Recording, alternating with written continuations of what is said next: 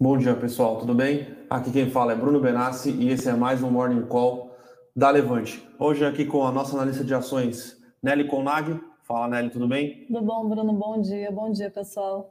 Cenário novo aqui, mais uma, mais um, uma tentativa aqui de chegar no melhor cenário possível, né? Acho que isso aqui ficou, ficou mais legal, acho. Parece a bancada de um jornal, estou me sentindo uhum. importante aqui. Uh, vamos ao dar uma passadinha aqui no cenário macro rapidamente, lembrando que hoje não tivemos ainda, eh, hoje especificamente, não tivemos nada de muito relevante no cenário macro, porém é uma semana é, que será relativamente agitada, tá, pessoal? Então, uh, lá fora, a gente tem na sexta-feira a divulgação do PCI, né, que é, o, é, um indicador de preços que o Banco Central americano é, entende que esse é o melhor índice de preços uh, para acompanhamento da política monetária, né? Então, uh, divulga na sexta-feira. Esperamos aí que continue pressionado, porém menos pressionado do que nos últimos meses, tá? Uh, então, sexta-feira tem isso. Durante a semana temos falas de todos os presidentes do Fed possível. Então, hoje pela manhã já, já tivemos alguns falando. Uh, terça, quarta, terça e quarta ou quarta e quinta, a Janet Yellen e o Jerome Powell, eles vão para o Congresso americano fazer os, os, os corriqueiros testemunhos né, sobre como está a política monetária e como está a saúde do Tesouro uh, americano. Essa semana a gente tem que ter a aprovação do orçamento americano, senão o governo entra em shutdown. Então, é, negociações intensas na política lá em Washington e existe a possibilidade é, de se aumentar o teto da dívida dos Estados Unidos, né, para, para o ano de 2021 e para o ano de 2022 retirar é, essa questão envolvendo o teto da dívida americana, né, que é quanto o, o, o Tesouro Americano, né, TDA, né, ele pode emitir de dívida para financiar as despesas correntes lá dos Estados Unidos ou até mesmo é, financiar a, a, o pagamento de dívidas, né. Tirando isso, temos algumas declarações de presidentes dos bancos centrais europeus, japonês. É, tivemos um, um, uma pequena declaração do Banco Central do Povo, que é o Banco Central da China, é, comentando é, sobre a saúde da economia chinesa hoje pela manhã, né? um, documento, um, um documento sem muitas é, proposições técnicas, né? foi mais falando que estão atentos e que eles vão fazer de tudo para manter a estabilidade e o crescimento do PIB chinês. Uh, tirando isso aí nessa semana, temos os PMIs, né, que são é, umas pesquisas é, que são feitas com é, gerentes de, manufa de manufaturas sobre como está a perspectiva deles para a economia americana no mês seguinte, né? Então, na verdade, a gente vai ter para a economia americana, para a economia brasileira, para a economia europeia e para a economia asiática. Então, é, é uma semana bastante movimentada no cenário externo. Aqui no Brasil, a gente tem divulgação da ata do Copom e divulgação do relatório trimestral de inflação, né? Esses dois pontos, acho que a ata nem tanto, mas o relatório trimestral de inflação, muitos economistas aí vão ficar, vão se manter, vão se debruçar, né? Porque é importante notar que as projeções de inflação do Banco Central para o ano, ano, que vem giram ali na casa dos 3, 3 perto da meta, enquanto a inflação dos a, a, as, estimativas de inflação dos economistas através do Focus para a inflação no ano que vem estão mais perto dos 4%, né? Então, tem um descasamento aí entre as, as projeções do Banco Central e as projeções dos economistas. Então, a ideia é que no RTI aí, né, o Banco Central explique o que está diferindo, e isso é importante para balizar as expectativas, tanto de juros como de inflação para o ano que vem, tá? Então, temos também indicadores de emprego da PNAD, do IBGE. Então, é uma semana é, com bastante coisa sendo divulgada não existe assim nenhum dado, talvez o PCI seja o mais importante, mas são dados importantes, mas nenhum assim que deve ser nenhum game changer, né? Então é, ficaremos atentos acompanhando tudo, é, mas por hora, é, hoje principalmente, não temos nada de muito uh, relevante acontecendo. Lembrando, lá na China.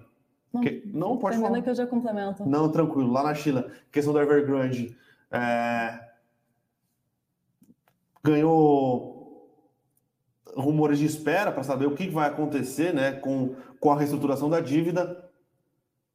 Não esperamos nenhumas, nenhumas grandes novidades, o que nos deixa um pouco é, preocupados é mais com a, com, em relação ao setor como um todo de real estate, não apenas Evergrande, tá? Mas cenário é, um pouco um pouco mais calmo, entre aspas, tá? Só lembrando que nos Estados Unidos é, os juros de 10 anos têm subido constantemente desde é, da reunião da, do, do, da reunião de quarta-feira passada, saiu dos 1,30, né? Tá batendo 1,50. Então é, é uma alta relevante aí e tem derrubado, né? E está derrubando hoje as ações de tecnologia, os futuros da, da, da Nasdaq aqui caindo bastante é, antes do pregão, tá? Então é algo que a gente tem que ficar bastante atento, porque a gente precisa lembrar que os juros americanos são a mãe de todos os valuations, né? Então, é, Perfeito, um possível estresse no juros americano pode acabar impactando um efeito bola de neve. Em todas as bolsas. Exatamente. Eu ia, eu ia complementar justamente o ponto da Evergrande, que a gente vai continuar. Essas próximas semanas a gente vai ver a evolução dessa questão. Então, não é um ponto específico para essa semana, mas é algo que a gente tem que manter no radar. Sim. Você falou sobre hum, como a. semana passada foi uma semana muito intensa e a perspectiva é que essa semana também seja. A, a, gente falou do PCI, da questão da Evergrande, o desenrolar também do problema dos precatórios, acho que é um trigger também importante, curto prazo. Sim, sim. A do Copom, então acho que é uma semana intensa, não sei se a gente comentou do PIB dos Estados Unidos também. É, sim, tem PIB dos Estados Unidos que sai na quinta-feira, mas como é a terça, nos Estados Unidos eles, eles, publicam a primeira, a segunda prévia e a prévia final, né? É, que, se, que vai ser divulgado quinta-feira é a prévia final do PIB americano para o segundo trimestre. Não costuma variar muito da primeira para a última prévia, mas se tiver alguma surpresa aí, a economia americana cresceu muito é, no segundo trimestre, né? O anualizado, né? Lembrando que lá nos Estados Unidos eles sempre, pro, eles sempre publicam o PIB trimestral anualizado, uhum. cresceu 6,8%, a expectativa é que continue nesse crescimento de 6,8%, tá? Então, é, é só mais, acho que é um dado um pouco acho mais complementar. complementar. Sim, sim complementar. Sim. Acho que o que seria principalmente para prestar atenção, talvez o PCI. A ata do Copom, um pouco mais do mesmo, mas sempre sim. tem alguns indícios sobre o que esperar da política do Copom. E acho que principalmente Evergrande e precatórios, foi o que a gente falou, não tem uma data definida, mas é uma questão para a gente manter no radar. Então, isso é o cenário macro, vamos entrar um pouquinho no cenário corporativo. A gente teve alguns curtas para o dia de hoje. É, primeiro deles, falar sobre a fusão das unidades de geração e desenvolvimento da Ômega. A Ômega Energia lançou um fato relevante que ela comunicava a combinação dos seus negócios de geração e de desenvolvimento. É, basicamente, antes, a Ômega Geração, que é a, o ticker que a gente vê hoje listado na bolsa, sendo negociado o OMGE3, é, a Ômega Geração ela comprava os projetos da Ômega Desenvolvimento como meio de reduzir o risco do negócio dela. Então, agora, esses negócios seriam combinados e a Ômega Desenvolvimento é a unidade de implantação dos novos ativos renováveis pela Ômega. E a geração, é, ela faz a gestão e operação desses ativos em funcionamento. Então, em termos práticos, como seria esse, essa combinação? Ela, essa combinação ela contemplaria a totalidade das ações da Ômega Energia. Então, a companhia vai se tornar uma subsidiária integral da Ômega e ela prevê uma relação de substituição de 1, aproximadamente 5 novas ações da Ômega Energia para cada ação a ser incorporada. É, implicações práticas sobre esse movimento. A gente vê essa combinação entre unidades de uma forma bastante positiva, porque isso é um movimento para se criar uma empresa integrada. Então, poderia acelerar é, desenvolvimento de projetos da companhia. Agora, é, além de dois pontos interessantes, que esses projetos de implantação da Ômega Desenvolvimento hoje é, adicionariam cerca de 390 milhões de reais EBITDA em 2024 e cerca de 700 milhões de reais é, em outros projetos a serem considerados no portfólio. Então, isso poderia duplicar o resultado da empresa em 2024. Isso é bastante positivo. Agora, um ponto de atenção em relação a esse movimento é que a empresa agora passaria, como ela vai se unir a essa parte de desenvolvimento, ela passaria a tomar o risco de desenvolvimento desses novos projetos. Então, nada muito preocupante é, no curto prazo, mas é algo para se ter no radar, para se monitorar daqui ah, para frente. Quando a Omega fez o IPO em 2015, eu acho, 2016, se eu não me engano, os investidores demandaram que ela separasse as duas empresas, né? Uhum. Então, é, falou, não, eu não quero tomar risco de desenvolvimento, eu quero tomar risco aqui só do que já está desenvolvido e operante. Agora parece que essa demanda partiu dos investidores fala, pessoal, esse mercado aí de, de geração eólica, geração uh, de fontes renováveis, está bombando. Vocês mostraram que vocês fazem uma execução muito, acerta, muito assertiva dos projetos, né? Então, bota para dentro tudo aqui, que agora a gente quer tomar o risco de desenvolvimento com vocês, até porque é, é um mercado que está em franca expansão no Brasil, né? Perfeito, Bruno. E esse período, esse último trimestre, ele foi de produção recorde de energia eólica. Então, a Ômega está muito bem posicionada para se aproveitar dessa toada. Então, é uma companhia que ela está.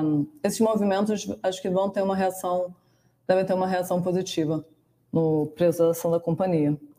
Acho que essa é uma notícia. Além dela, a gente tem a Infracommerce. Pegar o ticker aqui da Infracommerce. Isso, IF MC3. A companhia ela divulgou ontem a aquisição da sua concorrente, a sua maior concorrente direta, a Synapcom, é, por 1,2 bilhões, 1,2 bilhão. E hum, essa aquisição acho que tem o potencial de se tornar a maior aquisição feita pela Infracommerce. Então, Sim. entrando um pouco nos números, esse 1,2 bi, ele hum, equivale a aproximadamente um valuation de 4,6 EV, EV receita, então é bem menor do que o valuation de 9 vezes EV receita da Infracommerce atualmente. E desses 1,2 bilhão, aproximadamente 773 milhões vão ser hum, negociados em dinheiro o restante via emissão de novas ações da Infracommerce, ou seja, vai ter uma diluição de aproximadamente 10% da base acionária atual da companhia. E essa parte do dinheiro vai ser financiada em parte com recursos do remanescente do IPO da companhia. Então, é, essa aquisição, como a gente falou, acho que vai ser considerada a mais relevante Sim. da história da empresa.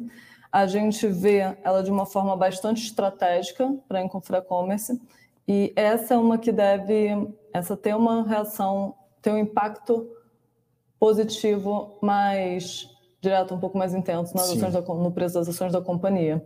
Então, por ser, por se, também se tratar da principal concorrente da mesma. Então, acho que esse é. é acho que é estão indicando aqui um, um, um, aumento de 10%. No, tá, tá em leilão, obviamente, mas indica aqui que um 10% aqui na abertura. É uma, é uma aquisição interessante, né? Elas concorriam entre si, cada uma um pouco mais especializada, né? em, em nichos de atuação um pouco diferentes, é, e agora elas se fundem para ter uma empresa aí realmente que, que, é, que atende tanto o business to business, né, o B2B, como o business to consumer. A Infraco é, funcionava melhor no B2B e a eu esqueci o nome, a Synapcom. Synapcom era mais do business é, do B2C, né? Então é, vai formar uma empresa bastante relevante aí que começa talvez até incomodar um pouco mais os grandes players de e-commerce, né? É então, ela sim. faz todo o, o processo de e-commerce, né? Então é, é logística, é, sortimento dentro dos galpões e uh, logística integrada, sortimento dos galpões, armazenagem e entrega para o player final, né? Então é, são players relevantes que têm vindo para a bolsa aí tem a Sequoia também, que atua nessa, num, numa, num sortimento de logística também. Então, os players aí estão se capitalizando através de IPOs, fazendo aquisições e tentando fazer como mostrar, dar uma dor de cabeça aí para os players dominantes, né? Então, parece ser uma estratégia bastante acertada por parte da Infracommerce. Sim, e acho que a gente já vai ver o impacto dessa aquisição já no curto prazo. Perfeito. A gente também tem outros curtas e boas que a gente lançou hoje no nosso Eu Com Isso.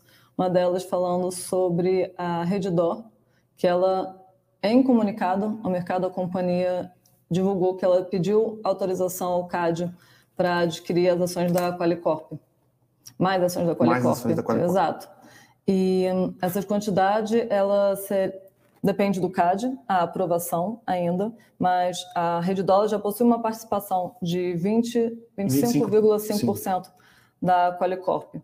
Então, se ela, caso seja aprovada, é, a expectativa, acho que para ambas as companhias é bastante positiva, em caso desse parecer favorável.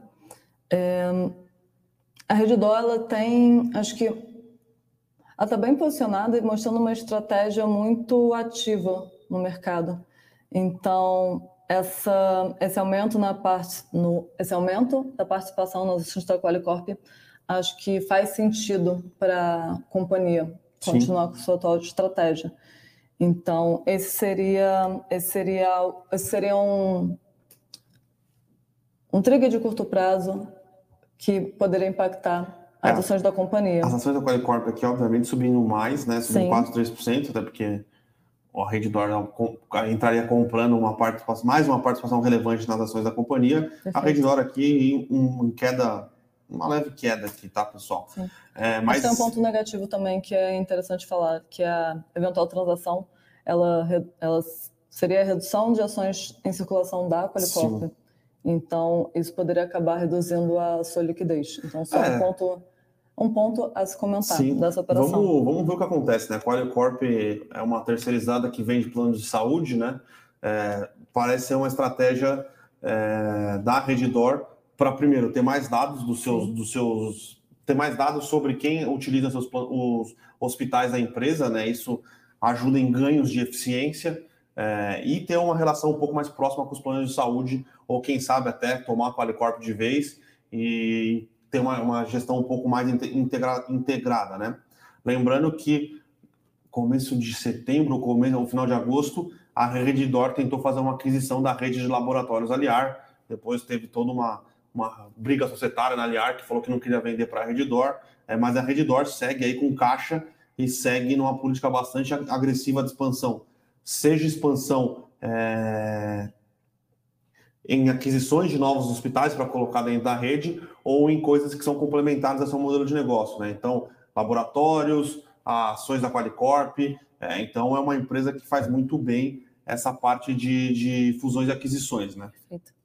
A gente ainda teve a notícia de sexta-feira da Stone com a Inter. Basicamente, na sexta-feira a gente viu um impacto, uma alta expressiva nas ações, nas BDRs da Stone, por volta do meio-dia, ela atingiu, atingiu um, um, ápice de quando foi veiculada a notícia sobre uma potencial ampliação de acordo societário e comercial firmado pelas companhias. Elas, a Stone e o Inter já tinham firmado esse acordo em maio desse ano, então, na sexta-feira foi vinculado que esse acordo podia ser ampliado, inclusive poderia é, rolar uma fusão. Tornar isso, é, acarretar uma potencial fusão entre as companhias. Então, o que não foi confirmado Sim. por ambas, mas só de ser noticiada essa informação, as ações da Stone reagiram reagiram de acordo. Isso porque a Stone ela frustrou um pouco os investidores do lado da sua vertical de crédito recentemente. Então, quando essa notícia com o Inter, que tem esse esse balanço mais estruturado saiu, acho que se animou muito as expectativas do mercado, então isso se refletiu no BDR da ação imediatamente. Mas como o fato não foi confirmado e ambas, ambas companhias não se pronunciaram, acho que acalma, acalmou um pouco mais os ânimos. Mas se de fato vier a ser concretizado ou vier mais notícias sobre o acordo das companhias, acho que a expectativa seria de um impacto positivo no preço das ações de ambas. No caso do Inter, ele também seria beneficiado, porque a Estônia traz uma movimentação financeira de volume relevante e carteira extensa de clientes. Então, para a companhia também seria interessante. Acho que a Estônia ela se encontra um pouco mais fragilizada agora, Sim. mas as duas se beneficiariam possivelmente desse, desse acordo. Então, cabe agora a gente acompanhar se vão ter novos pronunciamentos a respeito dessa potencial fusão. É, lembrando que tem uma questão importante que é no domicílio de cada empresa, né? Uhum. A Estônia está domiciliada nos Estados Unidos, o Banco Inter no Brasil, ou o Banco não vou mais falar Banco Inter, tá? O Inter é, que não é mais um banco só, né? Tem toda uma, uma pegada um pouco mais de empresa de tecnologia. Pretende se listar na Nasdaq, né? Tem uma re, reorganização societária que está em curso. Agora, com as duas empresas listadas nos Estados Unidos, parece que a fusão seria mais sutil. Isso, além dessa, desses domicílios diferentes, também cabe ressaltar que ambas companhias elas possuem culturas próprias muito fortes.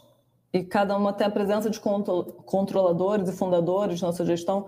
Então, cada uma tem suas particularidades. Sim. Então, essa seria algo para a gente acompanhar de perto realmente como se daria essa combinação, porque cada empresa já tem muito bem sedimentadas essas particularidades. Mas, ao nosso ver, faria sentido. Elas têm, elas têm grande complementariedade. Acho que a última notícia sobre Spotify no mercado externo. Você quer comentar um pouco, Bruno? Claro, vamos lá. O Spotify tem uma base é, de clientes grande, relevante, né? E como todos os players é, têm caminhado, ele está tentando é, conseguir monetizar melhor dentro do aplicativo é, através de propagandas, né, de advertising. Então, uh, o Spotify vai fazer o que a Amazon tem feito, é, o que o Google faz com maestria, né, é tentar rentabilizar a utilização dentro dos seus aplicativos, vendendo é, vendendo o espaço é, para patrocínios, né? Então, é, a Amazon faz muito bem, o Google, o Google faz, acho que é o melhor, faz com maestria, e agora o Spotify aí tentando é, monetizar um pouco melhor é, a parte de propaganda dentro do aplicativo, né? Então, uhum. É, não deve ter impacto, não deve ter nenhum grande impacto aí de curto prazo, mas é uma estratégia que, se for bem executada ao longo prazo, tende a trazer uma fonte de receitas adicionais aí para a companhia, né? Parece promissor, sim. Acho que acho que esse seria o principal ponto. Sim, sim. Ainda muito incipiente, mas parece promissor. Acho que a gente pode ir para as Perguntas do pessoal? Vamos, vamos. Falando aqui. É, uma, uma capciosa aqui para você, né? Do Luiz Carlos Abel. Bom dia, por favor. Luiz Carlos? Parece que Gafisa está barata demais. Gafisa está barata demais, né? Vou até abrir o preço aqui de Gafisa. Eu vou dar uma resposta um pouco mais genérica. Até porque a gente não acompanha. A gente não acompanha a Gafisa, mas a gente vai dar uma resposta falando sobre o mercado imobiliário nesse momento. Estou é, vendo a Gafisa agora, está negociando a 2,93, só ver o histórico dela. O ápice acho que foi 5,73 esse ano. É, Luiz Carlos, falando um pouco sobre o mercado imobiliário aqui no Brasil, não é uma visão só da Levante, tá? É, Acho que o mercado como todo, o setor como todo, está muito receoso. Acho que o mercado como está muito receoso quanto ao setor no atual momento que a gente está passando, que é um, é um cenário de bastante incerteza, risco elevado e três pontos que a gente sempre bate aqui no Morning Call, mas que são importantes em relação ao setor de construção hoje. É, o primeiro é a alta dos insumos, a alta do o alto custo da, da na construção no mercado imobiliário, ele vem dessa alta do preço das commodities. Então, principalmente commodities metálicas. Então, esse alto preço, ele se reflete no setor de construção civil como uma alta no, alta no custo de construção. E, principalmente, as companhias menores, elas não conseguem repassar esse, as companhias focadas para baixa renda, desculpa, elas não conseguem repassar tão bem esse custo para o seu consumidor final, então elas ficam mais, têm seus resultados mais combalidos. Então, esse é um fator. O outro, é, que a gente vê um impacto um pouco mais direto, é sobre a alta da, alta da taxa de juros, principalmente futura, que sobrecarrega, leva às taxas de financiamento. Então, também é um fator que desestimula é, a aquisição, o financiamento de, de um, imóveis por parte da, por parte da, da população em geral, famílias, população em geral. Então, tem esses dois pontos. E um terceiro que é mais específico aqui em São Paulo, mas como tem muitas construtoras localizadas aqui em São Paulo, também é um ponto interessante se levantar, que é a disputa por terreno que está extremamente acirrada. E agressiva, né? Muito agressiva, extremamente acirrada, com os lotes sendo negociados a preços não tão mais tão atrativos. Então, agora, acho que não é uma visão só da Levante, é um setor que a gente está meio receoso de, de dar uma recomendação mais positiva. O cenário não é, não é atrativo e a gente sabe que tem ações que estão muito descontadas nesse cenário, o que faz sentido dado ao atual risco mas nossa posição quanto levante, a gente tá, não está recomendando é, nenhuma ação do setor no momento. Agora, se você quer ter exposição ao setor de construção civil, me parece fazer mais sentido você estar em alguma grande empresa Sim. do que numa empresa que passou por problemas, teve problemas no quadro societário, dificuldades extremamente grandes para entregar ou para desenvolver novos projetos.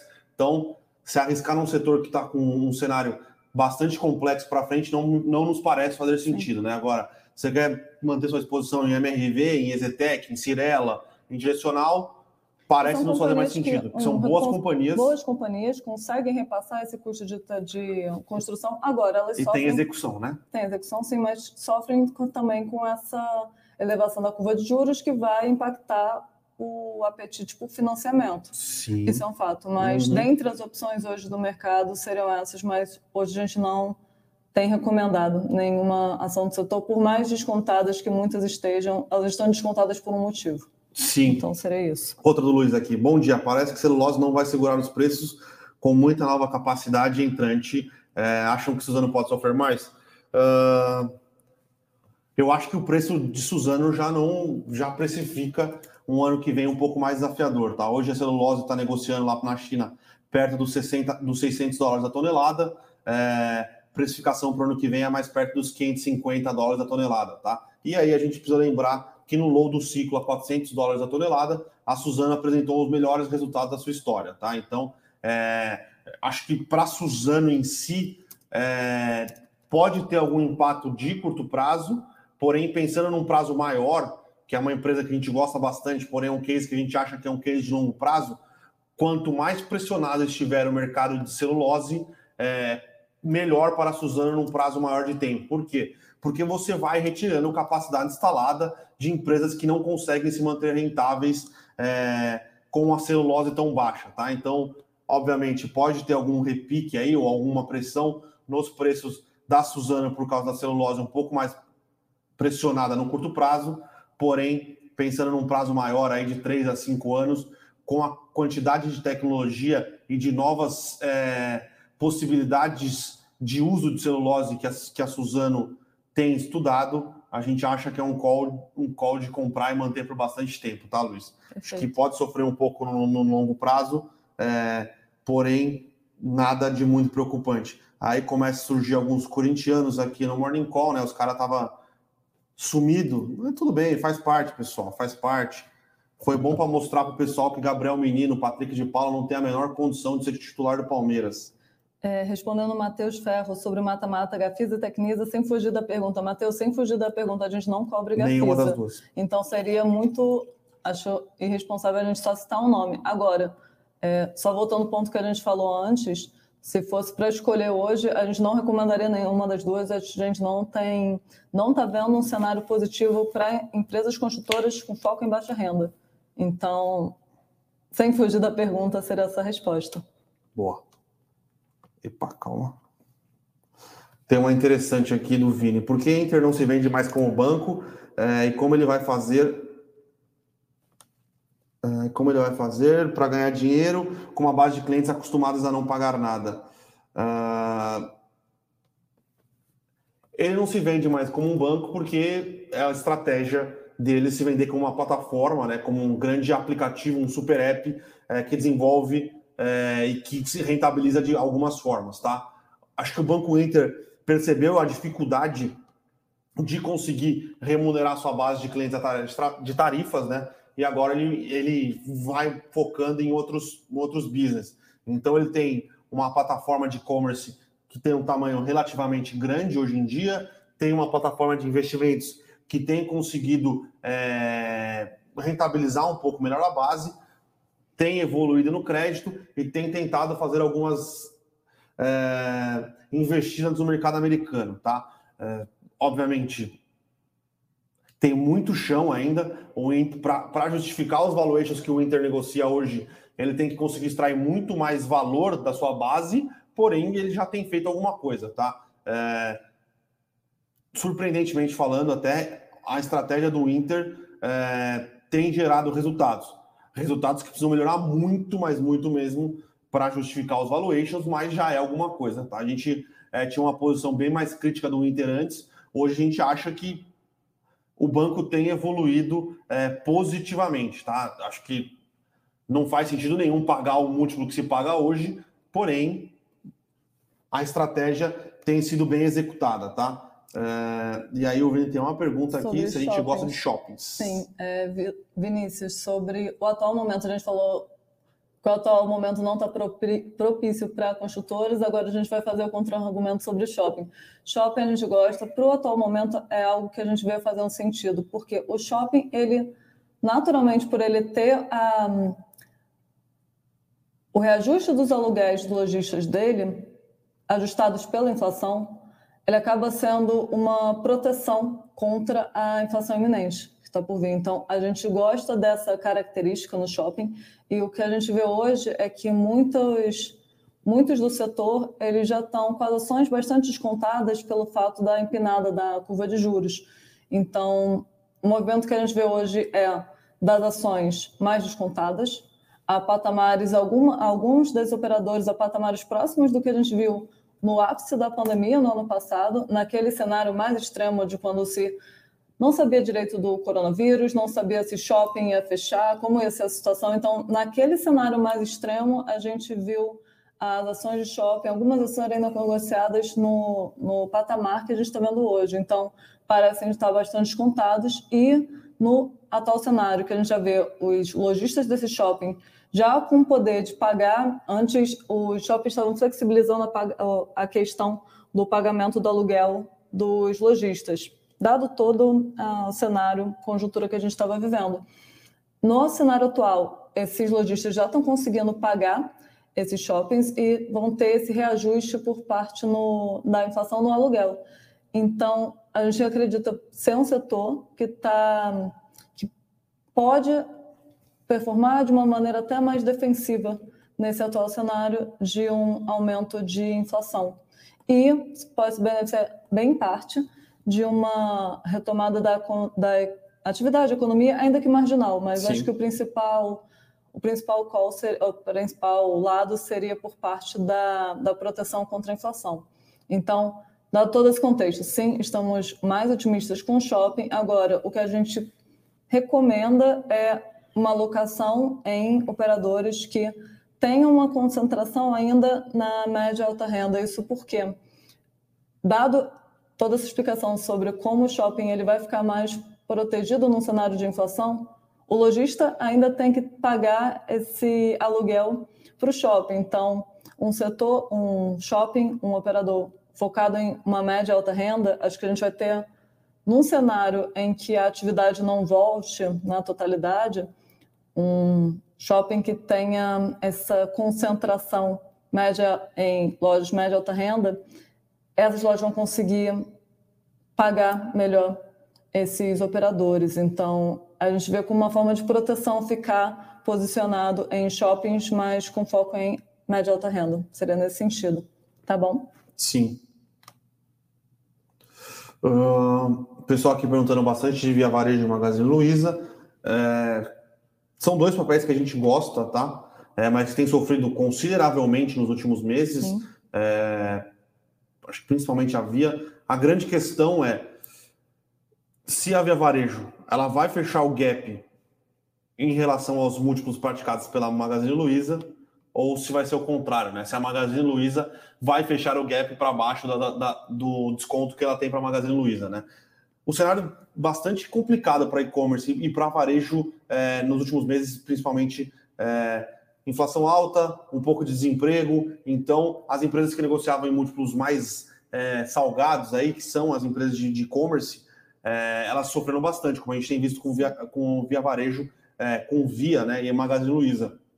Agora, com a retomada das lojas, com a melhora da, da, da, do setor de logística, do setor de logística interno das empresas, né? É, a gente gosta dos, dos, dois papéis, né? A, grande questão é: a Via Varejo vai alcançar a Magazine Luiza ou a Magazine Luiza vai descer e negociar múltiplos é, mais próximos da realidade? Então. E acho é... que outra questão também é, é um questionamento enquanto investidor se você tem liquidez para segurar o papel, se Sim. demorar, se não for se o catalisador principal não for a retomada do segundo semestre. A gente está vendo via realmente muito barata, mas por quanto tempo ela vai permanecer nesse patamar, visto que as expectativas do segundo semestre hoje já são menos, um pouco menos otimistas quanto ao boom de atividades que a gente esperava anteriormente. Então, acho que também tem esse, esses dois pontos principais. Sim. É, Vinícius, você pergunta se nas carteiras de vocês a gente tem operações com opções Sim, na Levante a gente tem duas carteiras, eu acho. Uma é o High Alpha, que o gestor é o Flávio Conde, que ele coloca. Tem algumas operações de opções e a carteira ela roda. Tem relatórios semanais, Sim. mas. A ideia é sempre montar uma carteira mensal a com ideia é algumas... montar, Isso, a ideia é montar uma carteira mensal, mas ela tem variações, dependendo do momento que a gente se encontra, tem algumas variações durante a semana. Então, a gente tem hoje o High Alpha e acho que a gente tem mais uma, certo, Bruno? É o Bolsa 3.0. O Bolsa 3.0, tanto o High Alpha quanto o Bolsa, eles focam num horizonte mais de curto prazo. Sim. Então, por isso que faz sentido ter opções nessas carteiras. As grande maioria das nossas outras, como foco no horizonte mais longo prazo, a gente não, não faz essa recomendação. Exatamente. Aí o Matheus tem uma pergunta interessante aqui. Pessoal, seguro da carteira com opções para o investidor de longuíssimo prazo seria realmente útil ou apenas iria corroer lentamente a rentabilidade? Considerando que até o Peter Lynch já disse que nunca comprou um derivativo na vida. Matheus, eu acho que você ficar comprando seguro através de opções todo mês realmente é um ele vai acabar correndo sua, sua, sua rentabilidade. Agora, de vez em quando, em meses que você acha que faça sentido ter alguma exposição é, por achar que está sobre, sobreprecificado, ou se você achar que tem algum risco no horizonte aí relevante que o mercado não tem precificado, eu acho que faz sentido, tá? Mas a ideia de todo mês você comprar opções ou vender alguma, vender put, comprar call, qualquer que seja, é, né, tende a denegrir performance. Agora, de vez em quando, é, até para você se sentir mais tranquilo, tá? Eu acho que faz sentido tem uma questão muito psicológica aí da compra de proteções, né? Ainda acho que a melhor proteção é ter caixa e ter um, um sizing de posições é, bem feito. Mas pode até, de vez em quando ali, pode fazer sentido. Perfeito. Tem uma do Andrew aqui. Bom dia. Gostaria de saber a opinião de vocês sobre bancos. Um setor que não se recuperou totalmente ainda. Obrigado.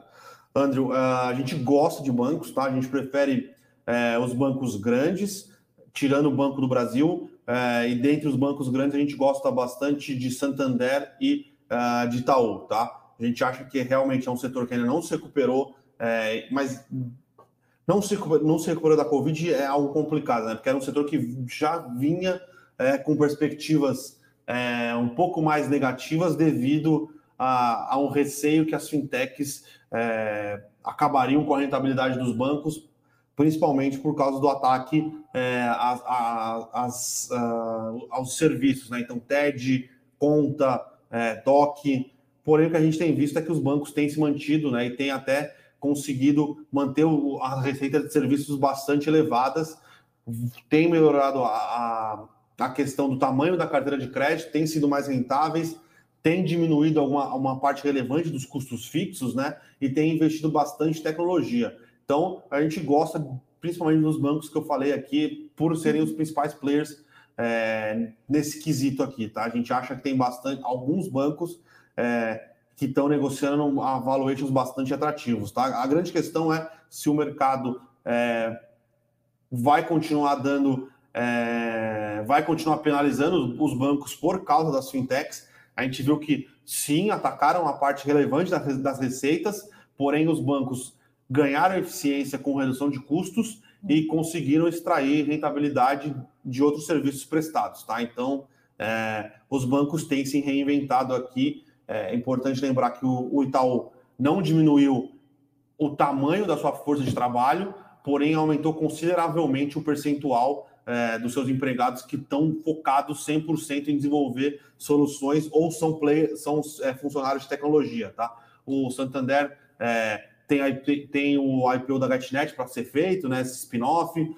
tem desenvolvido o banco digital, é, então todos os bancos têm se mexido aí é, de forma relevante para não perder é, mais participação de, ou market share para as fintechs. E a gente viu que tem algumas fintechs aí que têm dificuldade de se rentabilizar. A Estônia é um caso desse, é, avançou relativamente forte para o mercado de crédito, e é uma coisa que eu falo aqui com frequência, dar crédito não é só olhar algoritmo, tá? Então ela tomou um belo de um bypass aí, Sim. tomou um para trás considerável é, no, último relato, no último resultado, é, e a gente vê é, o banco, o próprio Nubank tem alguma dificuldade de rentabilizar a carteira de crédito, é, porque não, não é fácil dar crédito no Brasil, tá? E os bancos sabem fazer isso.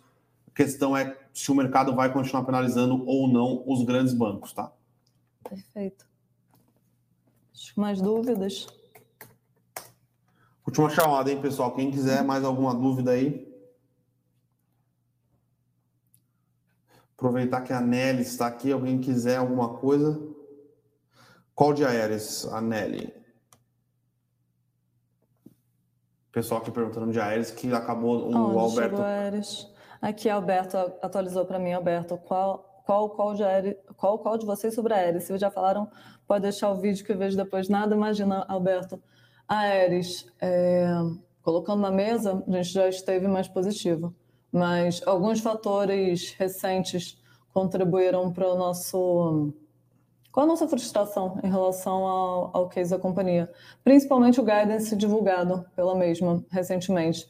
A companhia ela divulgou um guidance bastante... O que aconteceu, só contextualizando em linhas gerais, a, a Ares ela vinha numa toada que ela tinha frustrado os investidores nos primeiros resultados do ano. Então, as ações elas sofreram uma forte desvalorização e a expectativa era que ela trouxesse fortes resultados nesse último, nessa última divulgação, o que retomaria a valorização do preço das, do preço das ações. O que aconteceu? A companhia teve uma série de enfrentou uma série de dilemas, entre eles a postergações de algumas entregas, que fizeram seus resultados, é, exibiram resultados dessa forma um pouco mais combalidos, e depois de apresentar esse resultado que não foi tão bem recebido e já fez gente aqui de casa também ter uma perspectiva de que o case que a gente tinha traçado para a companhia, que a gente gosta bastante, a gente está posicionada, a gente vê o, cada vez mais empresas terceirizando a parte de, geração, de construção de pás eólicas. Todo o case que a gente tinha traçado para a companhia, a gente viu, primeiramente, como o case continua bom, mas vai demorar um pouco mais para maturar. Seguimos nessa perspectiva. Recentemente, a companhia, até em questão dessas postergações de entregas e outros fatores, ela divulgou um novo guidance para 2021 e 2022 com um EBITDA bem abaixo das expectativas do mercado. Foi um guidance franco, foi um guidance bem honesto, honesto. em relação honesto em relação ao que ela vai conseguir de fato entregar para esse para esse para o próximo ano. Só que por estar bem abaixo das expectativas, o mercado acho que não não perdoou. Então foi algo que frustrou realmente é, a visão dos investidores. Acho que a ação, além de demorar um pouco mais para a ação vai demorar um pouco mais para retomar. Agora, inclusive, a relação com a confiança dos, dos investidores. Não só o papel vai ter que esperar melhores resultados para 2022, a companhia esperar melhores resultados para 2022. Acho que vai ser uma nova relação de confiança com investidores que ela vai ter que ela vai ter que hum, começar a focar. Então, dado exposto e tudo que a gente falou, já estivemos bem mais positivos. A gente gosta bastante do case de Aeres, mas a perspectiva para um médio, curto, médio prazo, inclusive 2022, que foi o prazo que ela divulgou esse novo guidance, não, a gente não vê catalisadores tão diretos para impulsionar a valorização dessas ações. Para carregar o papel, ainda, ainda talvez faça sentido, mas num cenário de menor liquidez, talvez não seja o melhor papel para ficar exposto no momento. Beleza? Boa. Só a última aqui. O André aqui perguntando sobre o caso da Xpart. Alguma novidade? Andrew, a Assembleia que vai é, deliberar sobre o... a cisão, né? Acontece dia 1 de. Sexta-feira, sexta-feira, dia 1 sexta-feira, dia 1 de outubro. Então é, é a, data, a última data com para o acionista do Itaú é, receber os, os BDRs da, da, da XP, tá? Então é, se resolve todo este, este drama, entre aspas, agora essa semana, tá? Então, sexta-feira, a XP vai, a Xpart delibera sobre a, a compra, é, a aquisição da XP. Então, é, e aí semana que vem, se eu não me engano, ela, fica, ela começa a negociar dia 4 os BDRs, tá? Então, só tem essa questão de dúvida. Mas uh, é isso, o processo já foi de, decidido, acabou, já tem a relação de troca, é, já tem tudo certinho já, tá? Então, já foi já. Perfeito. Quer fazer um mata-mata aí? Pode ser. Qual que é o mata-mata? Tô abrindo aqui. Taesa. E aí tem um ticker aqui que a gente sempre se confunde. Engie. Engie. Dá para confundir com Energias do Brasil, né? Energisa, na verdade. Engie, sobre mata-mata. Devido ao cenário que a gente se encontra atualmente, de a atual crise energética que a gente se encontra, acho que a gente tem preferido se manter em papéis um pouco mais resilientes, como um pouco mais defensivos em relação à crise, como transmissoras, do que geradoras hídricas, é, principalmente, que se, encontram um pouco mais combalidas no atual momento. Então, é, se fosse para um mata-mata, considerando essa questão, essa atual conjuntura, Acho que a nossa preferência é por papéis um pouco mais defensivos e que estejam protegidos do atual, do atual risco. Boa. Então, então dito isso, Thaisa. Thaisa. Beleza, então. Uh, acho que é isso, então, né, Nelly? Sim. Sempre um prazer tê-la aqui conosco. Pessoal, lembrando, semana uh, bastante agitada nos mercados, tá? É, bastante coisa para ser divulgada, bastante Fed Boys conversando, relatório de TR, relatório de inflação nos Estados Unidos, é, tem o GPM aqui no Brasil, esqueci de falar, mas tem o GPM também no Brasil essa semana. Então, é, vamos ter bastante coisa. Fiquem atentos aí, sempre aqui estaremos no Morning Call todos os dias pelas manhã, pela manhã para tirar dúvida de vocês e comentar aí o que a gente tem achado é, do cenário político, cenário macro, é, dando alguns pitacos de futebol às vezes. Lembrando que amanhã tem Palmeiras da Libertadores. Palmeiras campeão da Libertadores vai ter o cabelo do Rony Rústico novamente. Então, é, queria agradecer a presença de todos pessoal, e até amanhã. Até amanhã. Tchau, tchau. Para saber mais sobre a Levante, siga o nosso perfil no Instagram, levante.investimentos. Se inscreva no nosso canal do YouTube, Levante Investimentos. E para acompanhar as notícias do dia a dia e mais sobre a Levante, acesse nosso site levante.com.br.